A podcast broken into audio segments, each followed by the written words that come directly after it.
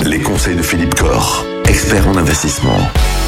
Aujourd'hui, Philippe Corr, on va reparler d'assurance vie. Et on va s'intéresser à l'argent. L'argent, une fois qu'on peut le toucher, euh, est-ce qu'à un moment ou un autre, la banque ou la compagnie d'assurance dans laquelle on a souscrit notre assurance vie peut refuser de nous verser notre argent. Oui, je voulais en parler un petit peu, Michael, parce qu'effectivement, on a, on a souvent des clients ou des, personnes qui nous disent Ah oui, j'ai du mal, j'arrive pas à récupérer mon argent, ou même ma banque, mon assureur m'oblige à passer à l'agence physiquement, il me demande de déclarer ma situation financière, je dois me justifier. Enfin bon, donc c'est assez lourd, euh, assez désagréable, alors que finalement, on a confié son argent à une compagnie d'assurance, à une banque, et qu'on veut juste le récupérer. Donc, il faut savoir que la loi ne prévoit euh, et n'impose aucune modalité aux compagnies d'assurance, euh, donc pour restituer l'argent à leurs clients.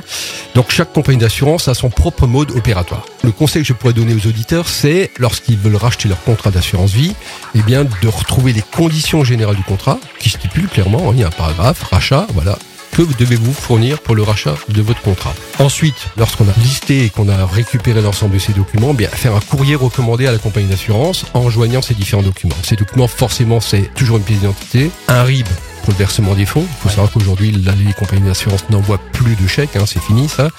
Il faut souvent aussi, il est préférable de joindre le certificat d'identification, l'aide d'adhésion, pardon, à la, au contrat d'assurance. Alors le certificat d'adhésion, c'est le titre de propriété, c'est le papier qui dit, Monsieur l'assureur, je vous ai confié telle somme et j'ai une créance de telle somme chez vous. Voilà, je vous rends le papier qui justifie ces créances et vous me rendez mes sous. Il faut également sur ce courrier préciser l'option fiscale. Alors l'option fiscale, euh, ça peut aussi être une raison pour laquelle l'assureur euh, met un certain délai pour, pour vous rembourser. Dites bien si vous voulez effectivement déclarer les gains à votre impôt sur le revenu ou si vous voulez opter pour ce qu'on appelle le prélèvement libératoire. En règle générale, il vaut mieux opter pour le prélèvement libératoire. Je ne vais pas trop rentrer dans le détail technique, mais c'est euh, dans 90% des cas la meilleure euh, option. Et donc, si on envoie tous, euh, tous ces courriers avec, effectivement, en recommandé avec ces documents, l'assureur ne doit pas, il a deux mois pour vous régler. Alors, il peut également vous demander parfois de justifier. C'est vrai qu'aujourd'hui, il y a la lutte anti-blanchiment, traçabilité, etc. Donc il peut aussi vous demander parfois de dire pourquoi vous rachetez le contrat.